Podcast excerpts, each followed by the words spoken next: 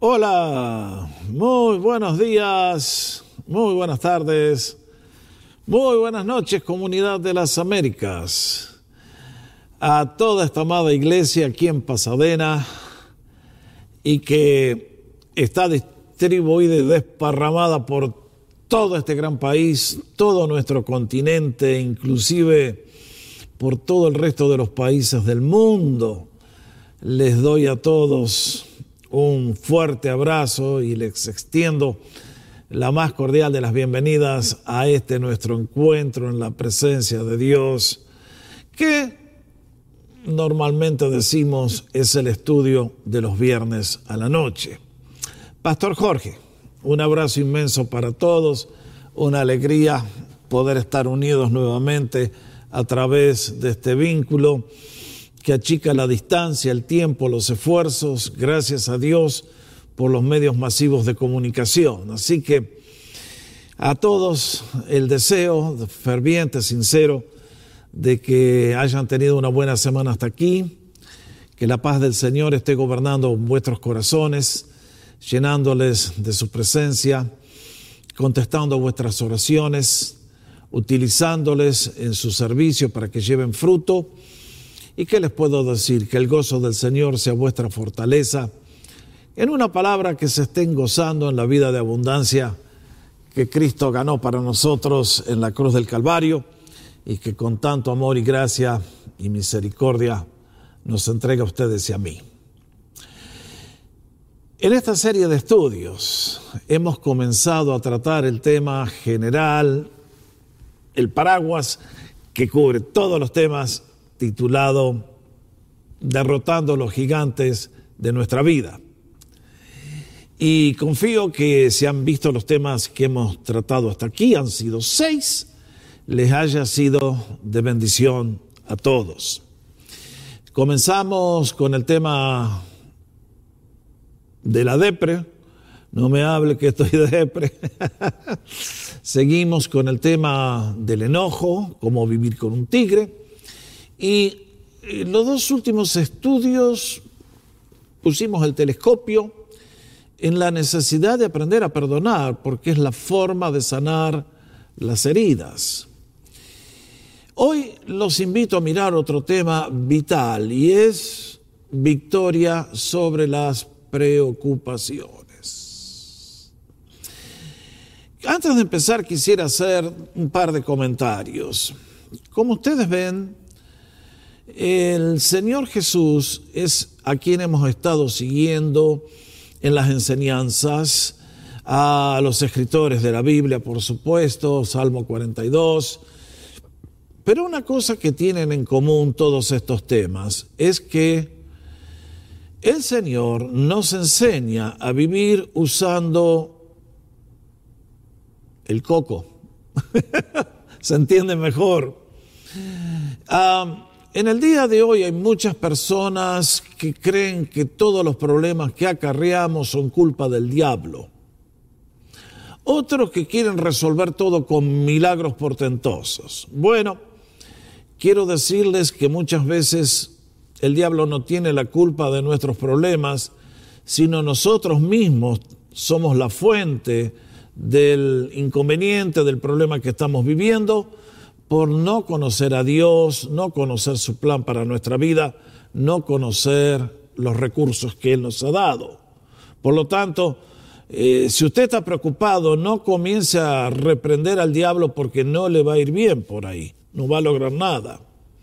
Ni tampoco ore a Dios por un milagro porque lo que estamos considerando, ustedes se dan cuenta que son temas que tienen que ver con una actitud que es resultado de una decisión personal. Por lo tanto, quiero alentarles a que entiendan de que la vida cristiana es mente, corazón y voluntad. Amarás al Señor con todo tu corazón, con toda tu mente también. Por lo tanto, al enseñarles esta serie, creo que todos, como he dicho anteriormente, tenemos que aprender a vivir. Y nadie nació sabiendo estas cosas. Y quiero decirles más de entrada, ningún bebé nace en este mundo preocupado. Esas son las enfermedades que nos agarramos solitos, como vamos a ver, por culpa de nuestras malas decisiones.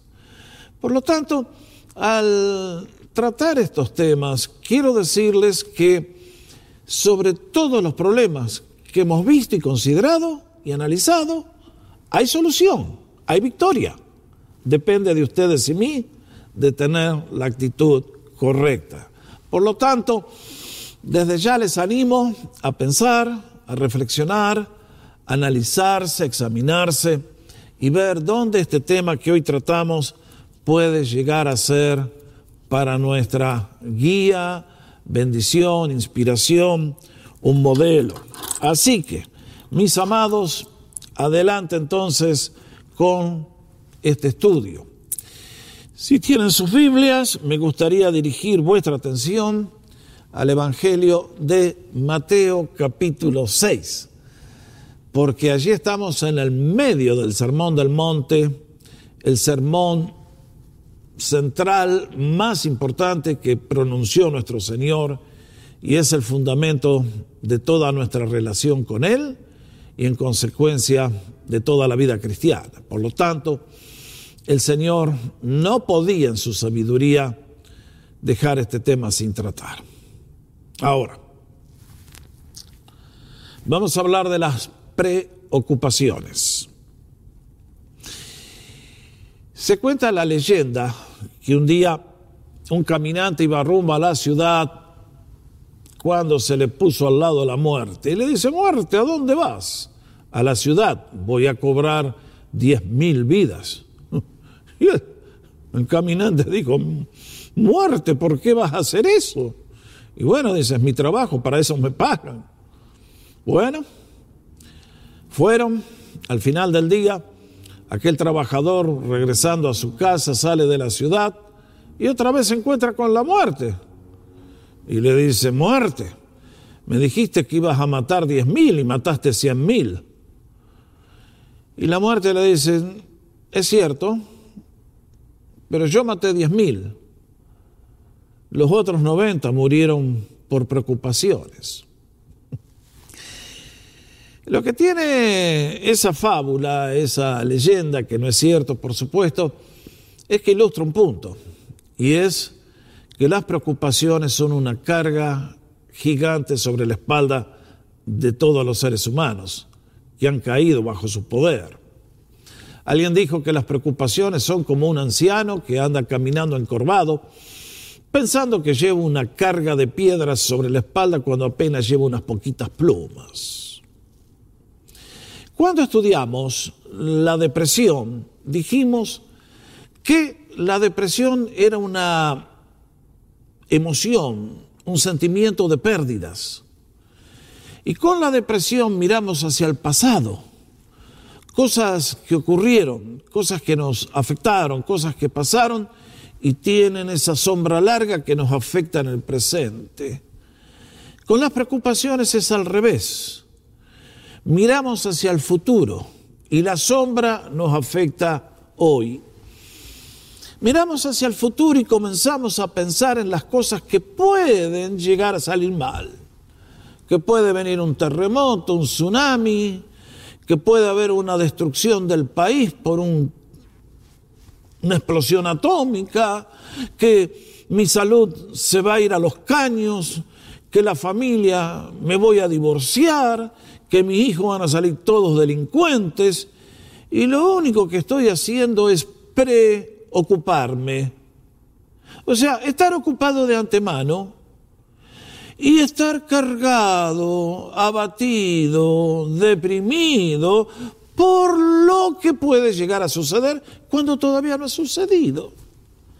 Es llegar a los puentes antes, es cruzar los puentes antes de llegar a ellos. Y uno dice, hmm, ¿qué cosa?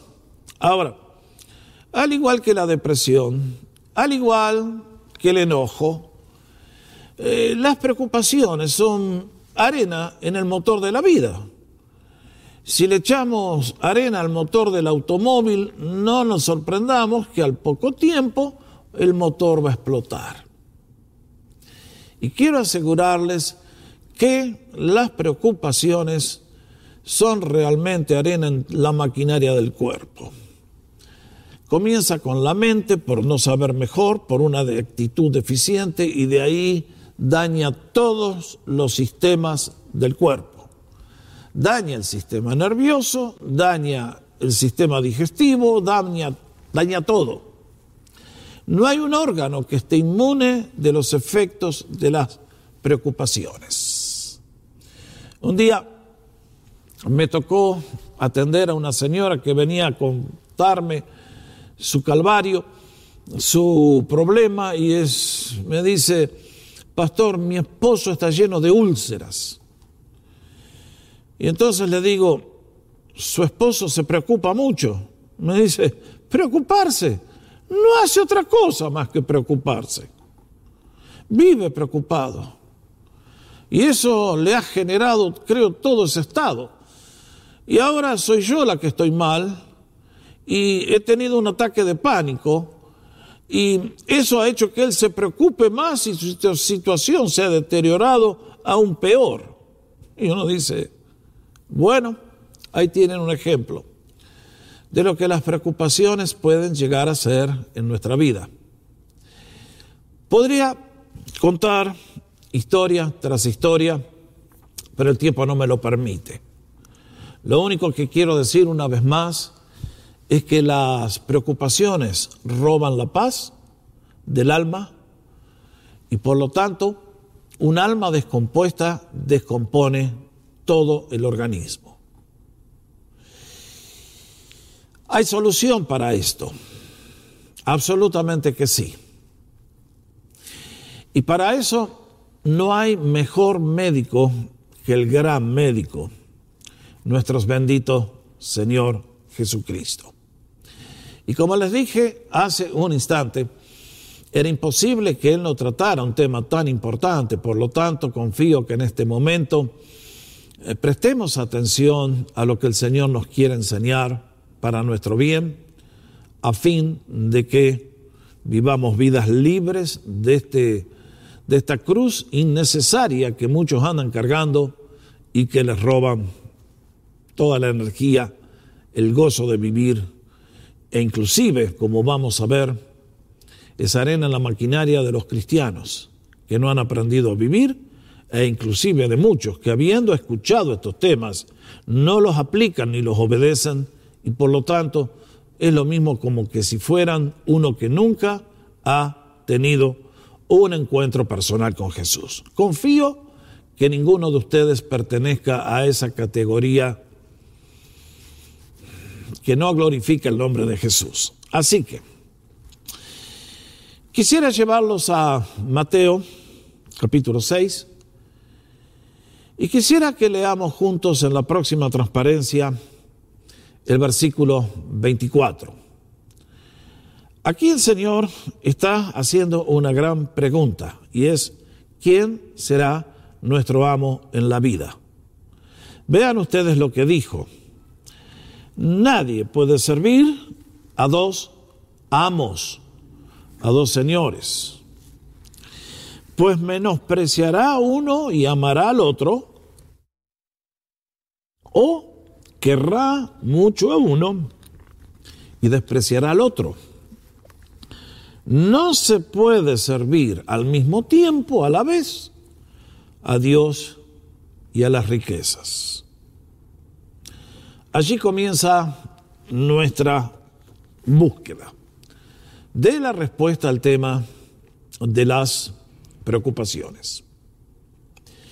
Lo que el Señor está haciendo es recordarnos que todos en esta vida, absolutamente todos, sin excepción, somos siervos.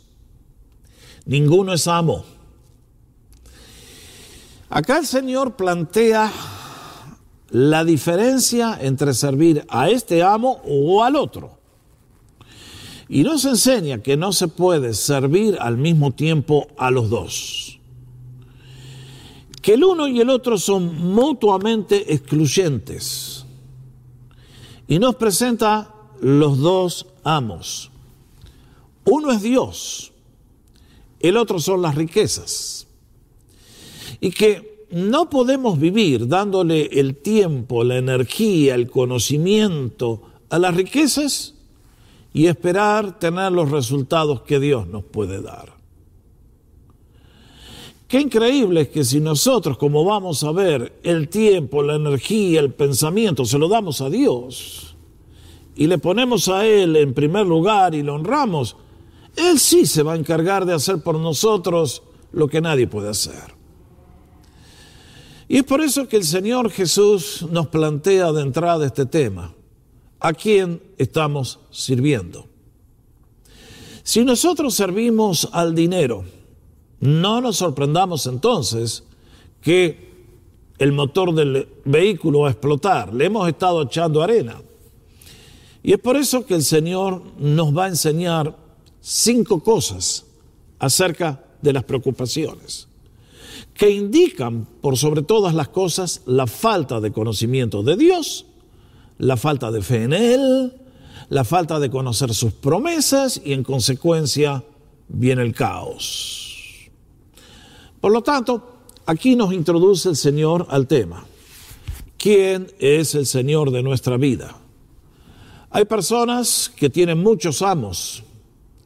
Hay algunos para los cuales el amo es el dinero, para otros la carrera, para otros el placer y la lista es interminable. Pero aquí el Señor divide entre Dios y todos los otros amos. Si todos los otros amos son a quienes servimos, el colapso viene. Si servimos a Dios, van a venir años de gozo, de alegría, de fruto, de bendición.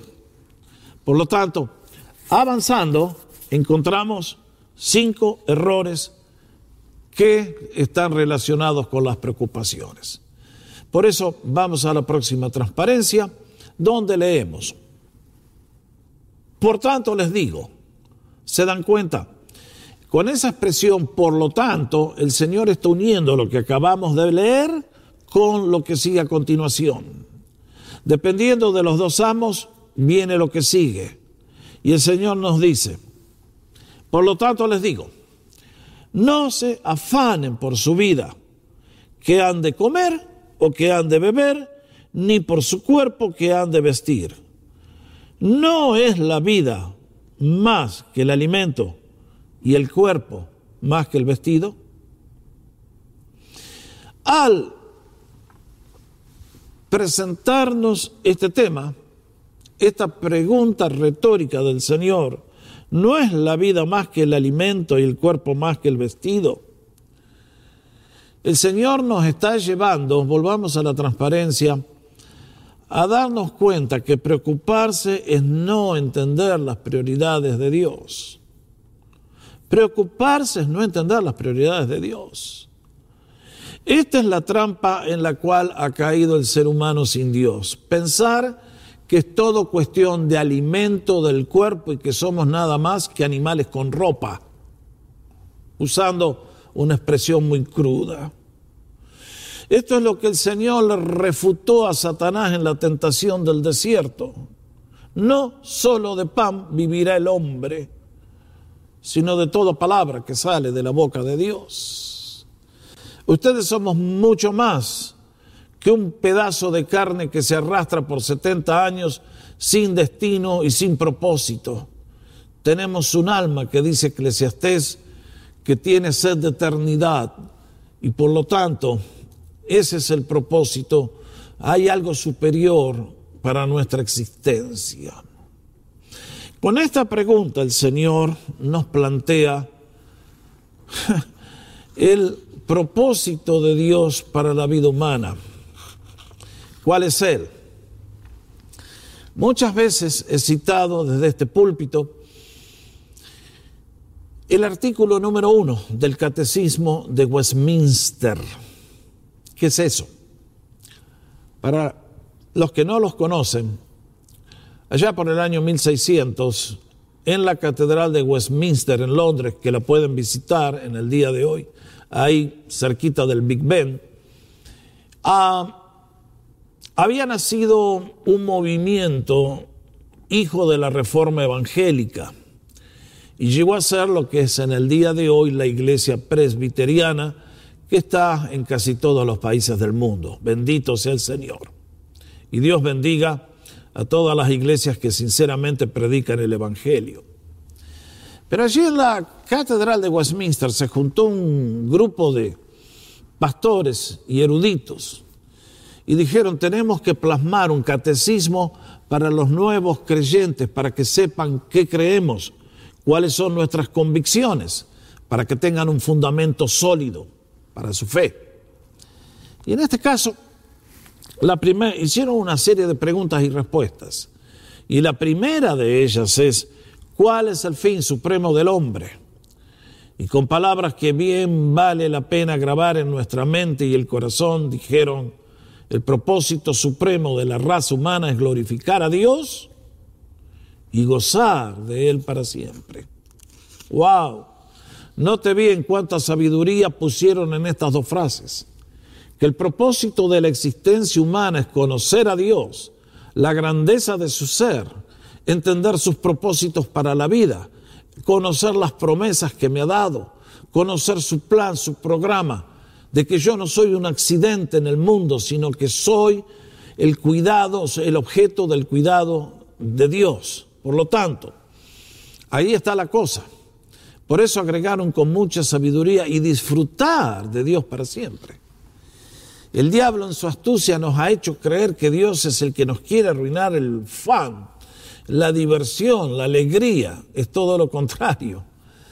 Vivir sin Dios es vivir deprimido, temeroso, preocupado, enojado y todas las distorsiones que ustedes y yo conocemos.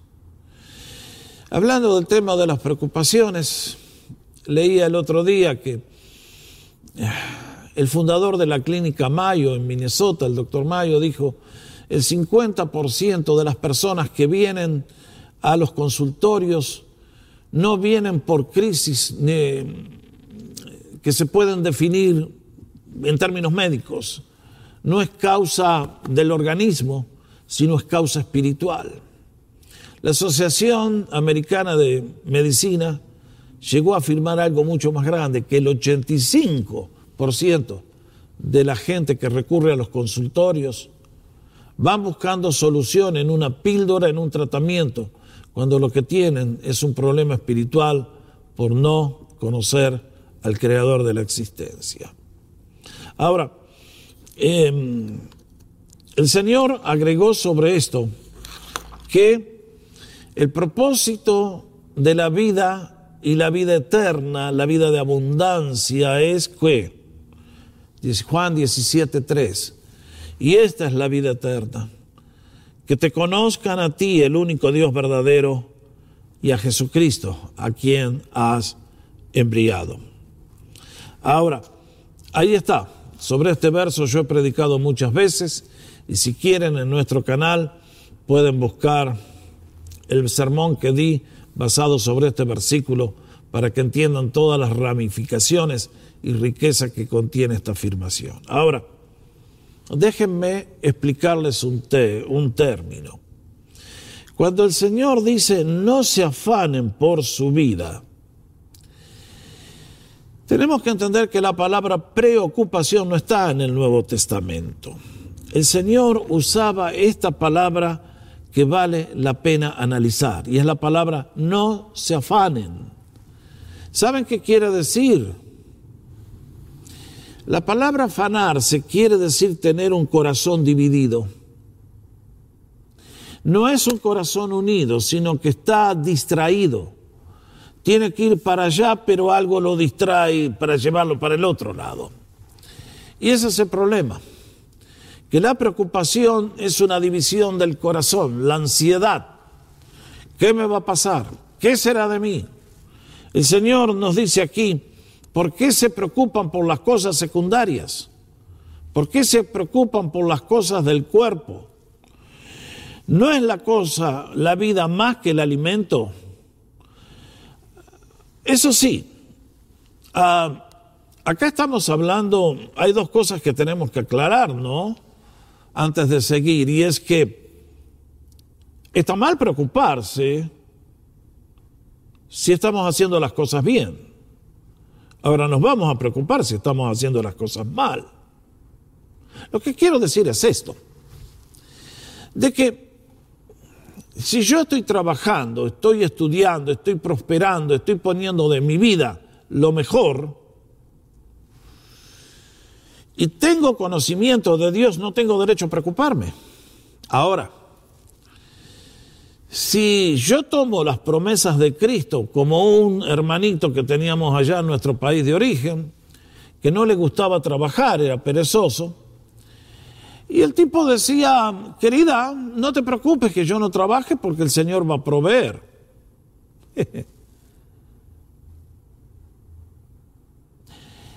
lo, contradictorio es que el Señor le proveía. ¿Por qué? Y porque los vecinos y los hermanos, sabiendo que los chicos estaban pasando hambre, movidos a compasión y misericordia, le traían comida. Y entonces esto le daba derecho al inútil este a decir, mira cómo nos provee el Señor, ¿ves? Yo no trabajo y el Señor nos provee. Bueno, ustedes saben que eso es un suicidio. En algún momento algo va a pasar. Por lo tanto, cuando el Señor nos dice no se afanen, está dando por sentado que ustedes y yo somos gente que trabajamos, que nos preparamos para el futuro y que por lo tanto estamos haciendo nuestra parte. Ahora, si estamos haciendo nuestra parte, no tengo derecho a preocuparme pensando en las cosas que pueden llegar a salir mal. Ahí está el problema. Segunda razón nos va a decir el Señor, y es que preocuparse es rebajar nuestra dignidad. ¿Qué queremos decir? Versículo 26. Miren las aves del cielo, que no siembran, ni ciegan, ni recogen en graneros, y su Padre Celestial las alimenta. ¿No son ustedes de mucho más valor que Elias? Eh, segunda pregunta del Señor. ¿No son ustedes de mucho más valor que Elias? Absolutamente que sí, Señor. Estas preguntas retóricas todas tienen un sí como respuesta. Y en este caso el Señor nos recuerda que ustedes y yo no somos un accidente cósmico, sino que por el contrario somos el producto de las manos de un Dios que nos ama con amor eterno. Él es nuestro Padre y por lo tanto se preocupa por nosotros. Pero eh, lo notable es que todas las filosofías humanistas pecaminosas que tienen su origen en, el pozo del infierno, ha sido mandarnos el mensaje que ustedes y yo, como Dios no existe, somos nada y que por lo tanto es arréglese cada uno como pueda, manotee lo que pueda y buena suerte.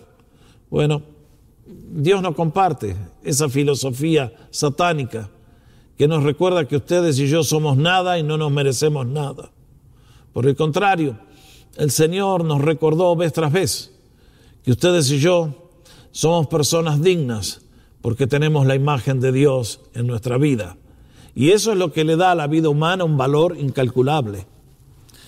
Si usted hoy tiene un accidente y su esposo muere en el accidente, ¿Cuánto le pediría a la compañía de seguro que le recompense por la pérdida de su esposo o de un hijo?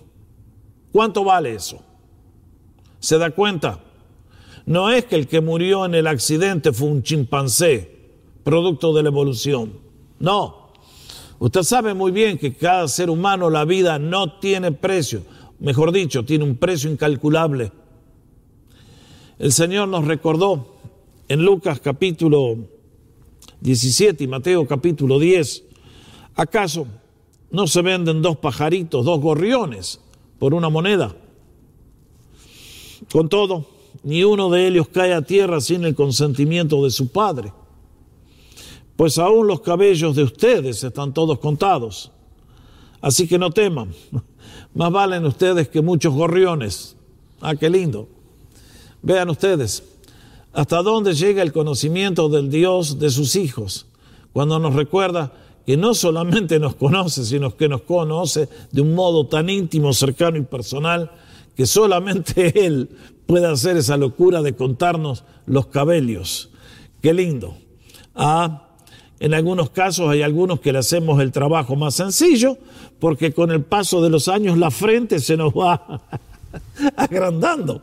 Sin embargo, aquí hay una nota que el Señor nos recuerda, que ¿cuántos hay? Nadie se ha detenido a pensarlos, a contarlos, sería imposible. Y el Señor nos dice, miren, yo cuento las estrellas en el universo, ¿cómo no voy a contar los cabellos de vuestro coco? Y por lo tanto, ¿cómo les conozco a ustedes?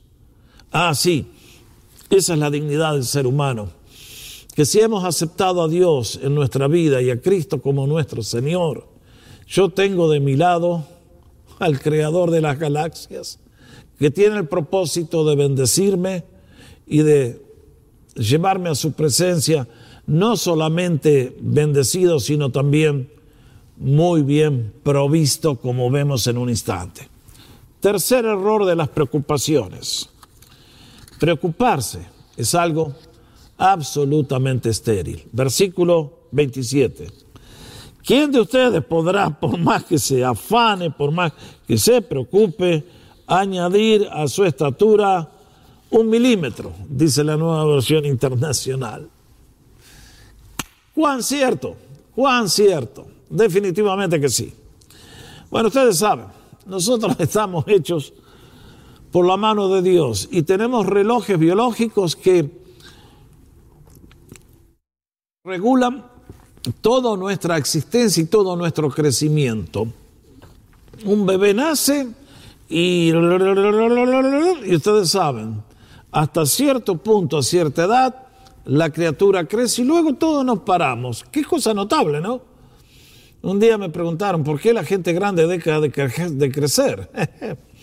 bueno, así es la biología, ¿eh? así es la genética que hizo el Señor. Y ah, es una pregunta absurda el Señor. Si ustedes se preocupan, ¿pueden cambiar la estatura? ¿Pueden crecer un milímetro más allá de lo que yo he decidido con el programa? La respuesta es no. Nadie puede añadir algo a su estatura por más que se preocupe. Siempre me gusta contar una historia verídica que ocurrió en nuestra iglesia cuando yo era adolescente. Y éramos un grupo de chicos lindos que veníamos todos de familias cristianas y todos conocimos al Señor en la niñez y nos criamos juntos y hasta el día de hoy somos amigos, aunque estamos separados por miles de kilómetros. ¿sí? Cuando llegó la adolescencia, uno de los chicos, que era dos años mayor que yo, se encontró con que la... la biología se fue en punto muerto. No pasaba nada. Se quedó ahí medio retacón, medio bajito. Y nosotros que éramos más jóvenes, lo pasamos. Esto le creó una preocupación a este chico tremenda. Empezó a ir al gimnasio para hacer ejercicios de estiramiento, a ver si podía crecer. Se compraba zapatos de tacos más altos para aparecer ¡ah! ahí y caminaba con los hombros así para demostrar que era más alto y caminaba en punta de pie. Estaba traumado con el asunto que no crecía. ¿Y qué pasó? Que un día el sistema que venía retrasado hizo... y en un instante el tipo nos alcanzó a todos. Obvio. Él no podía gobernar los sistemas que están acá adentro. Y así es lo que nos dice el Señor. ¿Qué te vas a preocupar por el ser más alto si no lo puedes hacer? Y lo que nos dice es estar preocupados por el futuro, por lo que nos puede llegar a pasar. Es, está preocupado por crecer un milímetro más. Absurdo, dice el Señor. Es algo estéril. Ni lo intenten. Cuarta gran característica de las preocupaciones, cuarto error, que después de todo, y esto es lo más grave, es que el Señor está hablando a sus hijos y las preocupaciones son una señal de incredulidad. Una señal de incredulidad en el carácter de Dios, en sus promesas, en sus habilidades para ser nuestro proveedor. Por eso entre los versículos 28 y 30 nos va a contar salgan al campo, vean los lirios. Y el Señor nos dijo, miren, yo les aseguro que Salomón, que fue el rey más rico en la historia de la nación hebrea, que si ustedes leen su estilo de vida fue uno de fastuosidad y opulencia de una manera... Ah, Solomon, please.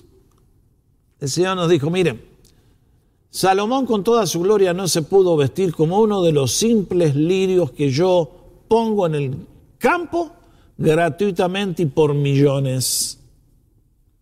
Y si Dios que viste a la hierba así,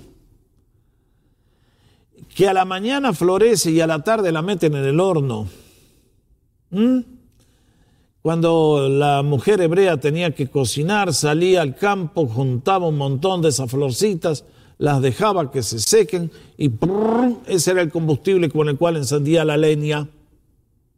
Y el Señor nos dice, si Dios viste así a la hierba del campo que hoy está y mañana es echada en el horno, ¿no hará mucho más por ustedes, hombres de poca fe? Ah, acá venimos a poner el dedo en la llaga. Este es el cáncer. Este es lo que nos devora, la falta de fe. Ahora, mis hermanos, acá hay un tema largo. Un ser humano que vive sin Dios va a vivir preocupándose, va a vivir deprimido, va a vivir abatido, va a vivir nervioso, va a vivir enojado, va a vivir con heridas de todo tamaño y color. Porque no podemos tener las bendiciones de aquel a quien ignoramos, a quien no conocemos que no sabemos cuál es su plan, su propósito para mi vida, que no entiendo, no conozco sus promesas. Y entonces es lógico que la gente que niega a Dios vive mal eternamente. Y viven explotando por acá y viven explotando por allá y viven explotando más allá. Es por eso en un instante el Señor nos va a decir cuál es la solución a todo este problema. Pero justamente el ser humano que vive sin Dios, sin Cristo, así vive. ¿Por qué? Porque es un juguete del destino entonces. Depende de él, de su esfuerzo y lo que puede lograr con su esfuerzo, bien. Pero si algo le pasa que se le echa en contra, se acabó. El, se acabó. Y ahí está el problema, y es que muchas veces el Señor, a propósito, se nos echa en contra. Porque Él quiere que a través de la adversidad le conozcamos a Él. Somos tan ciegos, somos de corazón tan duro, que a menos que el Señor utilice el sufrimiento, ustedes y yo nos vamos al infierno contentos, como gusanos que se arrastran. No, el Señor te ama a ti y a mí. Por eso Santiago dice, tengan por mucho bien, por mucho gozo, por sumo gozo, cuando el Señor los ponga en el horno de la aflicción, en las pruebas. ¿Por qué? Porque esa fe es la que produce en ustedes cualidades que los levantan por sobre el nivel de la mediocridad que abunda entre aquellos que no conocen a Dios. Es por eso que el Señor nos alienta a lo largo de toda la Biblia que conozcan a Dios, confíen en Él. Ahora, hace un rato les dije, el ser humano que no conoce a Dios no conoce sus promesas, no entiende su plan.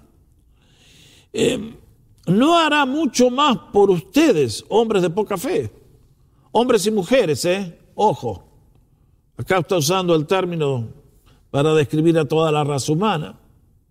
Y en este caso, lo llevo a una de las promesas más hermosas que yo encuentro, a una de las declaraciones más asombrosas que nos da la carta de San Pablo a los Romanos, capítulo 8, versículo 32.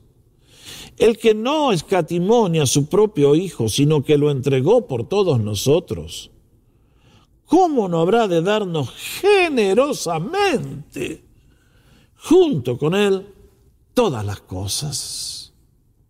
Vea usted. Este verso habla de la grandeza del plan de Dios, de todo lo que ha hecho por ustedes y por mí en Cristo Jesús, sacándonos del hoyo donde habíamos caído, trayéndonos de regreso a la comunión con Dios. Y desde ese día, Él ha venido a morar a tu vida y a la mía. Somos templos del Espíritu Santo y por lo tanto, el paquete que Dios nos trae es mucho más grande que la salvación del alma para ir al cielo. No, el Señor quiere redimir toda nuestra vida. Y lo que hace aquí el apóstol Pablo es volver a utilizar lo mismo que hace el Señor. Preguntas retóricas que tienen la respuesta implícita. Y por eso nos dice, si Dios no escatimó a su propio Hijo, si para poder salvarnos Cristo estuvo dispuesto a encarnarse, ir a la cruz y sufrir lo que sufrió para poder darnos vida eterna en comunión y reconciliación con Dios, ¿cómo no nos dará también con Él generosamente todas las cosas? Lo que está diciendo, el Señor nos ofrece un paquete completo. Si el paquetazo gigante, el 90% era esa obra de la cruz, ¿cómo no te va a dar también el 10% que son las moneditas, que es la provisión diaria para tus necesidades? ¿Qué Dios que crees que tienes? Uno que solamente se preocupa por allá cuando seas un angelito. No, el Señor tiene cuidado de ti día tras día. Siempre recuerdo, oh, patente, un día que estábamos allá en Vancouver, estaba estudiando y durante el segundo año de mis estudios con Francis pasamos un tiempo de mucha apertura económica y muy contento que lo hicimos. Ahora, mientras iba manejando un día, paso por un parque donde estaba toda la cultura de los drogadictos. Y ahí había una cola, era la hora del mediodía, y había una cola de por lo menos 50 metros de gente de esta cultura esperando para comer. Y nosotros en ese momento estábamos pobres, realmente al fondo. Durante un año con Francis pagamos la renta, comimos y se acabó.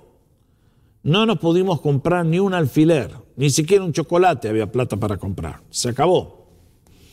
Estábamos en Canadá en el invierno. No había, yo no tenía un pantalón muy grueso, pasé frío. No me arrepiento.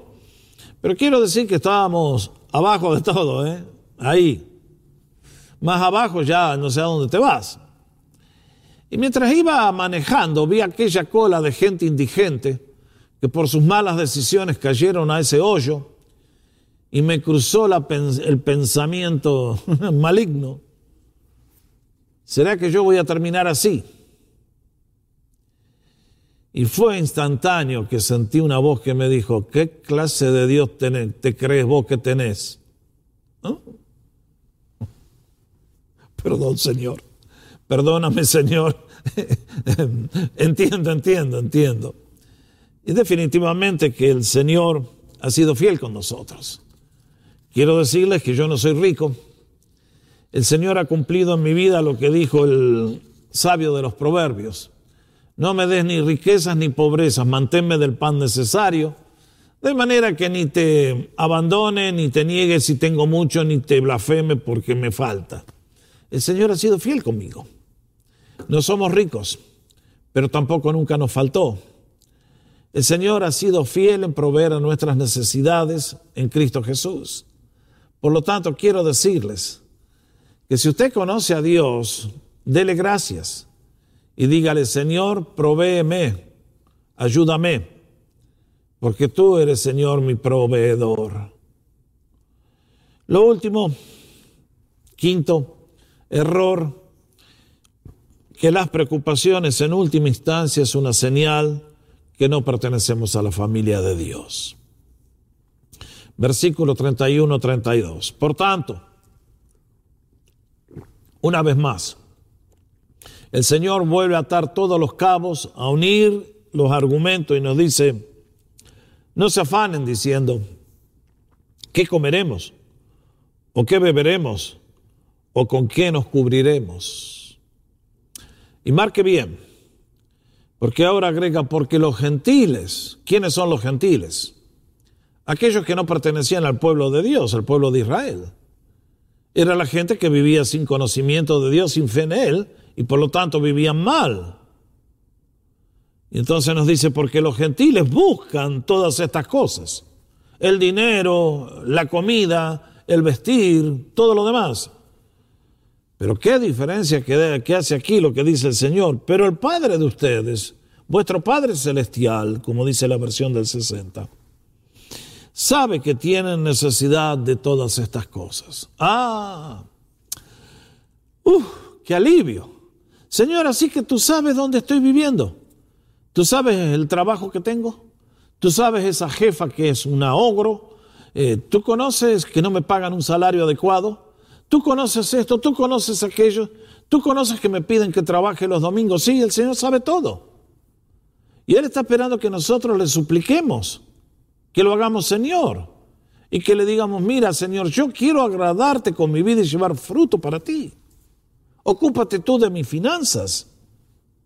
Ocúpate tú de mi situación económica, de proveer para mí, para mis hijos, para mi familia, las cosas que son fundamentales.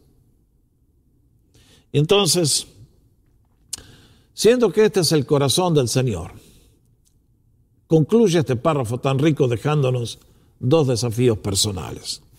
Ustedes y yo los conocemos muy bien. Primero, versículo 33, busquemos sinceramente el reino de Dios. ¿Cuántas veces hemos citado este versículo y me pregunto cuántas personas lo comprenden? Dice, en contraste, más bien, en contraste a los gentiles que se preocupan por las cosas materiales y que viven llenos de preocupaciones y con úlceras y con mil enfermedades, nos dice el Señor, busquen primeramente el reino de Dios y su justicia. Y todas estas cosas que a ustedes les preocupan, materiales, yo me ocupo de ellas. Yo se las voy a dar como un añadido, como una expresión de mi bendición. Ahora marquen bien. El Señor dice, busquen primeramente. Esta palabra búsqueda implica una búsqueda sincera, genuina, apasionada, no es que, bueno, yo el domingo voy a la iglesia, voy un ratito y ahí hay... No. La esencia de la vida es glorificar a Dios, disfrutar de Él para siempre. Esta es la vida eterna, que te conozcan a ti. Y lo que el Señor nos está diciendo en otras palabras es, busquen compasión, búsquenme a mí, busquen a Dios por sobre todas las cosas. Primeramente, pónganlo por arriba en la cadena de vuestros afectos, denle en el primer lugar, denle en el trono, denle en el lugar de preferencia. Y entonces, el reino de Dios y su justicia.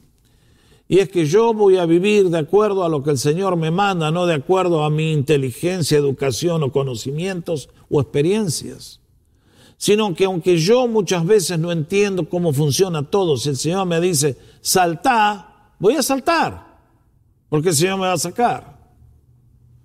Esto es como el ejemplo aquel de Pedro, el día de la tormenta que le dijo al Señor, Señor, si eres tú, da la palabra y yo camino en el agua. Y el Señor le dijo, dale, Pedro, vamos. Y Pedro salió caminando en el agua. Absurdo, completamente, imposible, ridículo. Pero el Señor lo hizo. Y esto es lo que el Señor nos desafía a todos.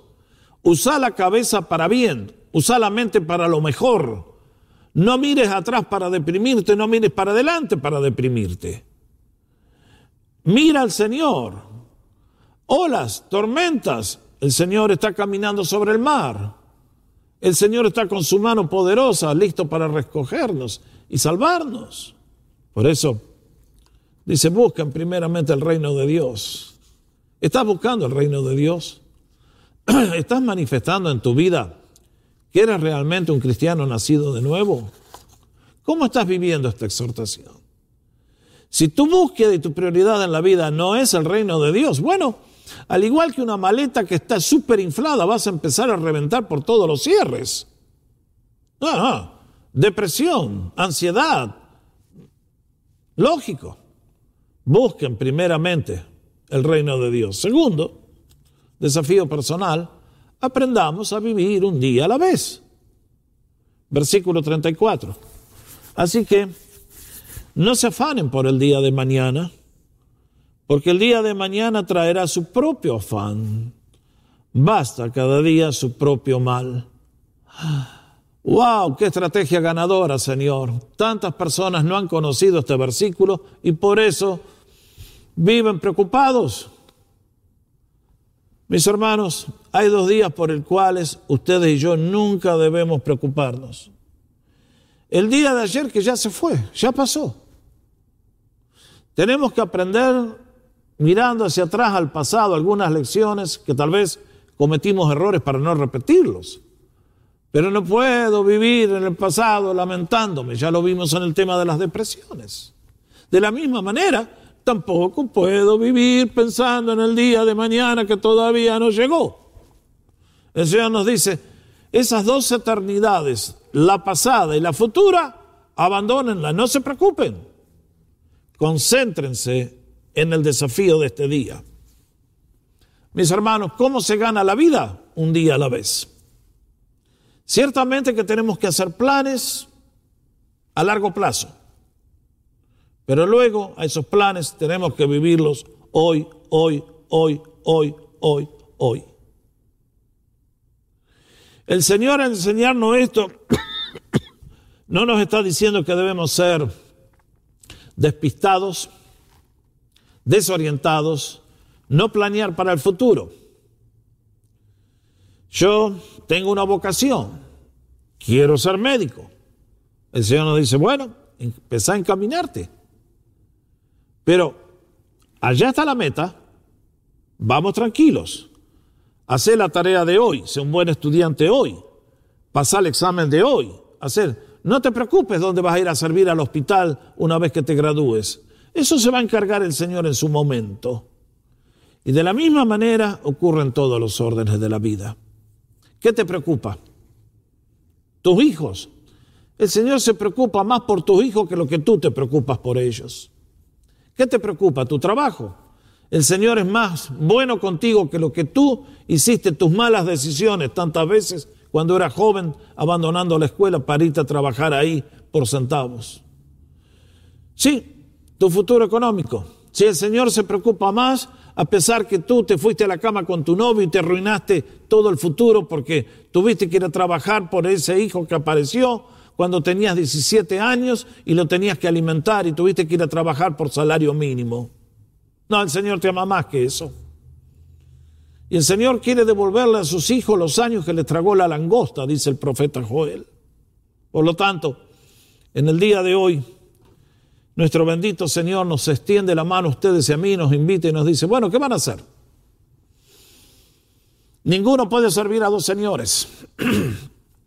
si ustedes son esclavos del dinero, del diablo, de la injusticia, de la inmundicia, de todo eso, van a vivir deprimidos, preocupados. Pero hay victoria, sí, en el nombre de Jesús. Cuando buscamos primeramente su reino, su justicia, con ansiedad, con pasión, con ganas, y luego aprendemos a vivir un día a la vez, confiado que nuestro buen pastor va delante nuestro, abriéndonos camino, protegiéndonos de los enemigos, proveyendo a nuestras necesidades. Y como dice el escritor del Salmo 73, me has tomado de tu mano me has guiado por la vida y al final me recibirás en gloria. Mis hermanos, esto es lo mejor que les puedo decir en este día. Les dije cuando comenzamos, esto no es cuestión de reprender al diablo, ni de esperar milagros, sino usar el coco, usar nuestra mente para bien y decir, Señor, gracias por tu palabra, gracias por guiarme, Gracias por instruirme. Dame la fuerza para obedecerte cada día y vivir de acuerdo a tu plan. De 1 a 10, ¿cómo estás viviendo?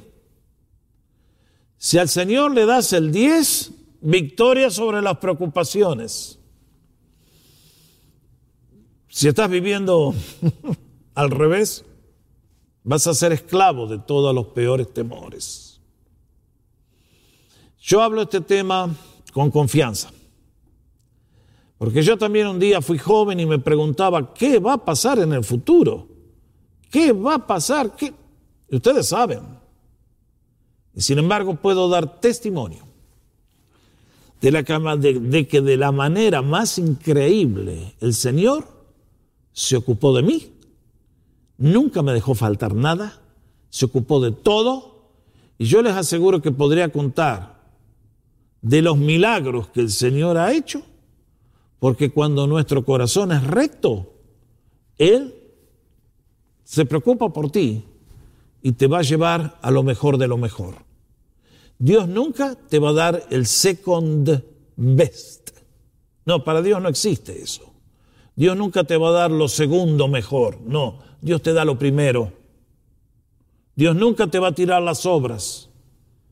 Si nos dio a su Hijo precioso para ser nuestro Señor y Salvador, también nos dará lo mejor para la vida.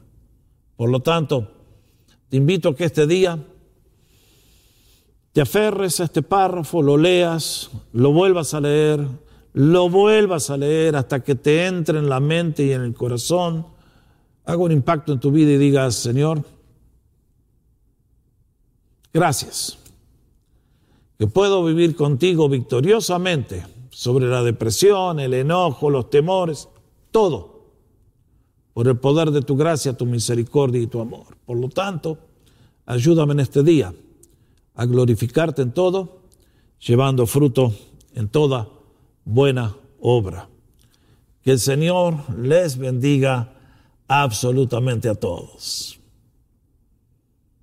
Vamos a orar. Padre, en el nombre de Jesús te pido que bendigas a todos mis hermanos que están mirando este video. Gracias por sus vidas, porque pusiste en nuestros corazones unirnos en este momento alrededor de tu palabra. Y yo te ruego, Señor, que a cada persona que mire este video lo bendigas de acuerdo a sus necesidades, y de acuerdo a tus riquezas en gloria. Señor, que hay alguien que se está preocupado por la salud, el dinero, el futuro, esto y aquello. Señor, recuérdales que tú eres nuestro buen pastor y que aprendamos todos a confiar en ti, en tu guía, que va a llegar siempre con la ayuda exacta en el momento preciso. Bendecimos hoy a todo tu pueblo, Señor. Pedimos que tu voluntad sea cumplida al mil por cien en nuestra vida. Con nacimiento de gracias lo pedimos en el nombre de Cristo Jesús, a quien sea gloria por siempre, jamás. Y ya que aunque esté solito ahí en la casa, dele un aplauso al Señor que se lo merece, porque Él es un Dios grande, grande, grande, inmensamente grande, y nosotros tenemos el privilegio de ser sus hijos por el nombre, la obra, la persona de Cristo Jesús. A Él sea gloria por siempre, jamás. Amén y amén. Les hago la invitación para el próximo estudio donde vamos a tratar el tema de los resentimientos. Ese es otro tema bravo.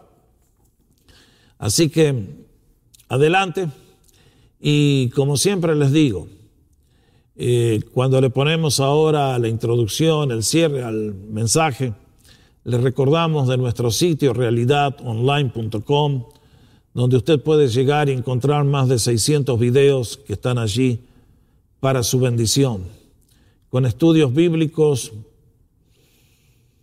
dinámicos, prácticos para el siglo XXI, para que usted pueda vivir una vida que glorifique a Dios y usted reciba la vida feliz. Por lo tanto, vaya donde dice sermones, allí va a encontrar series completas, va a encontrar un estudio completo, inclusive para que les guste estudiar eh, lo más difícil, el libro de Apocalipsis di como 66 estudios. Así que, métale. Está para los más eruditos como para los sencillos que están buscando. Si usted está dando los primeros pasos en el camino de la fe, busque la serie El camino hacia Dios y cómo encontrarle. Le recomiendo a todos la serie La fórmula de Dios, el plan de Dios para la felicidad suprema. Es un estudio de los diez mandamientos, de cómo ustedes y yo podemos vivir felices. ¿Qué sé yo? Hay un millón de series. Si tiene ganas de alimentarse, vea el estudio de San Pablo a los Efesios, la carta de Santiago, aprendiendo a vivir, el libro de Josué, poseyendo nuestro futuro.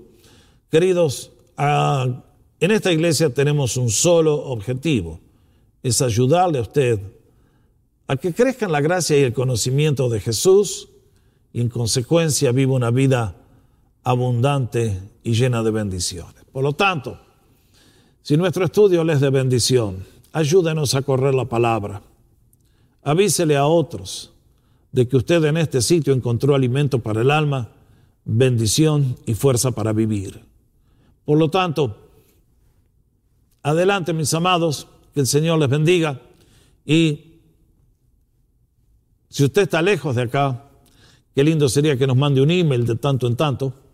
Y para todos los locales, un abrazo enorme. Nos vemos en el próximo culto y adelante con la buena obra. Que el Señor les bendiga a todos. Un abrazo enorme. Pastor Jorge, hasta la próxima. Que el Señor les bendiga siempre. Chao. Gracias por vuestra atención.